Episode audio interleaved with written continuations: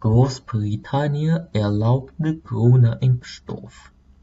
Das Land Großbritannien hat einen Corona-Impfstoff zugelassen, das heißt, in dem Land dürfen erste Menschen damit geimpft werden.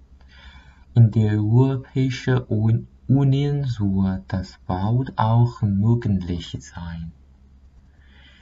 Der Impfstoff ist von der deutschen Firma BioNTech. Studien haben gezeigt, der Impfstoff schützt gut vor einer Ansteckung mit dem neuen Coronavirus.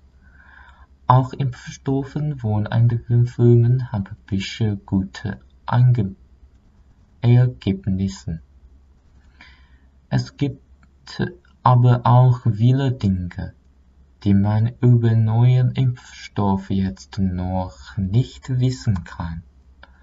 Zum Beispiel, wie lange schützt ein Impfstoff vor einer Ansteckung? Muss man zum Beispiel nach einem oder zwei Jahren noch einmal neu geimpft werden?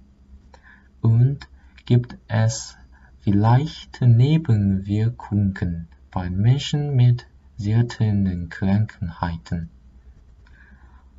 Weil diese Fragen noch offen sind, werden Corona-Impfstoffe jetzt erst einmal nur unter Bedingungen zugelassen. Die, die, die Gesundheitsbehörden sagen, die Impfstofffirmen müssen noch weiter forschen.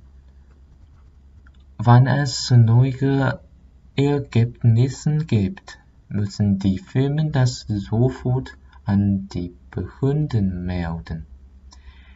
Die Zulassungsbehörden von der Europäischen Union werden den Impfstoff von BioNTech noch im Dezember entscheiden.